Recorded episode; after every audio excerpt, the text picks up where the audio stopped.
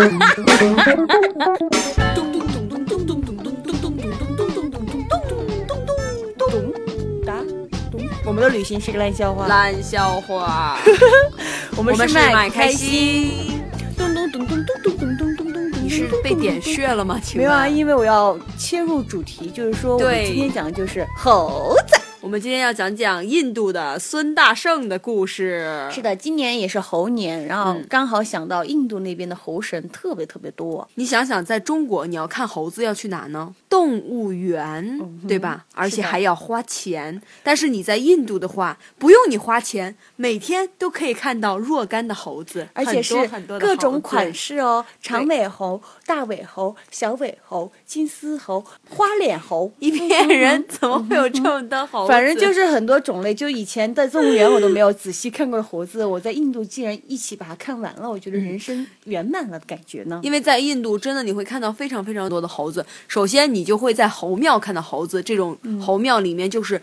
遍地都是猴子，猴子是他们的神，所以呢，你就会看到很多很多的猴子。那些猴子呢，非常的凶悍，他们会抢你的东西，非常的可怕，就像峨眉山一样。我又想到了延参法师，神命是如此的精彩，生命是如此的辉煌。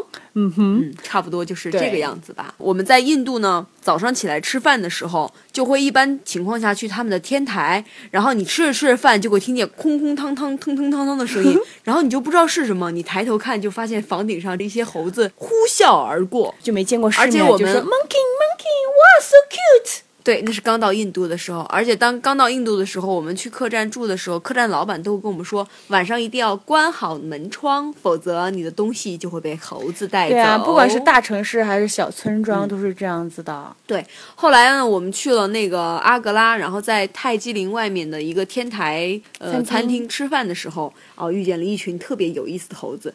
当时那群猴子最起码有十几只，有大有小，有的是刚生出来的猴子。我们一边呃在。余晖下看着那个泰姬陵美美的风景，一边欣赏着猴子在远处偷印度人的衣服，特别的好笑。当时一个猴子，然后到一个印度人家的房顶上偷了一件衣服，然后就跳到了另外一个房子上。这时候有一个印度大叔冲了过来，发现他拿不到他的衣服，就很生气。于是他捡起了一张饼，就是我们平常吃的那种饼，然后远远的就飞过去打中了猴子。猴子就把衣服扔了，去捡那块饼。他也没办法拿到他的衣服，只能站在那里一直在。叫嚣一直在骂人，而且最很神奇的就是，虽然他们这么痛恨猴子，把他们衣服拿了什么的，但是每次只要有猴子来，他们都会给他食物吃，对，都会把饼啊什么的丢给他，其实就是让他们拿到东西赶紧走。而且呢，我们在天台吃那个呃吃饭的时候，有猴子就直接会跳到那个天台的那个墙上。然后盯着我们，你就很害怕你的相机啊、眼镜啊、手机啊会被他拿走。这个时候，那个餐厅的这些服务员就会拿一根很长很长的杆子，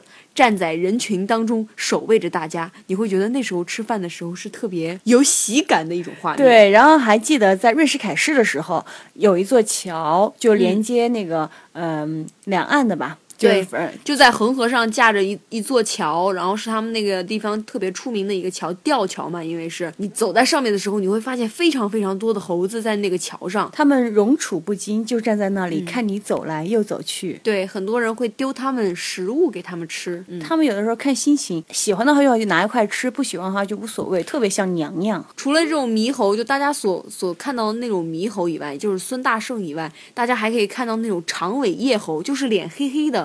体型大大的，尾巴特别长的那种猴子，就在你身边走来走去，你觉得哇，好像很像珍稀动物的感觉。因为我是一个特别喜欢猴子的人，所以每年都会掏钱去动物园看猴子。今年就在印度看够了猴子，估计未来的两三年内都不想再看见猴子了。反正不管怎么样，今年是猴年，就希望大家大吉大利，猴猴火火。请问猴猴火火是什么鬼？就音译吗？哦，好的吧。哦，那就祝大家猴年快乐！猴年快乐！拜拜。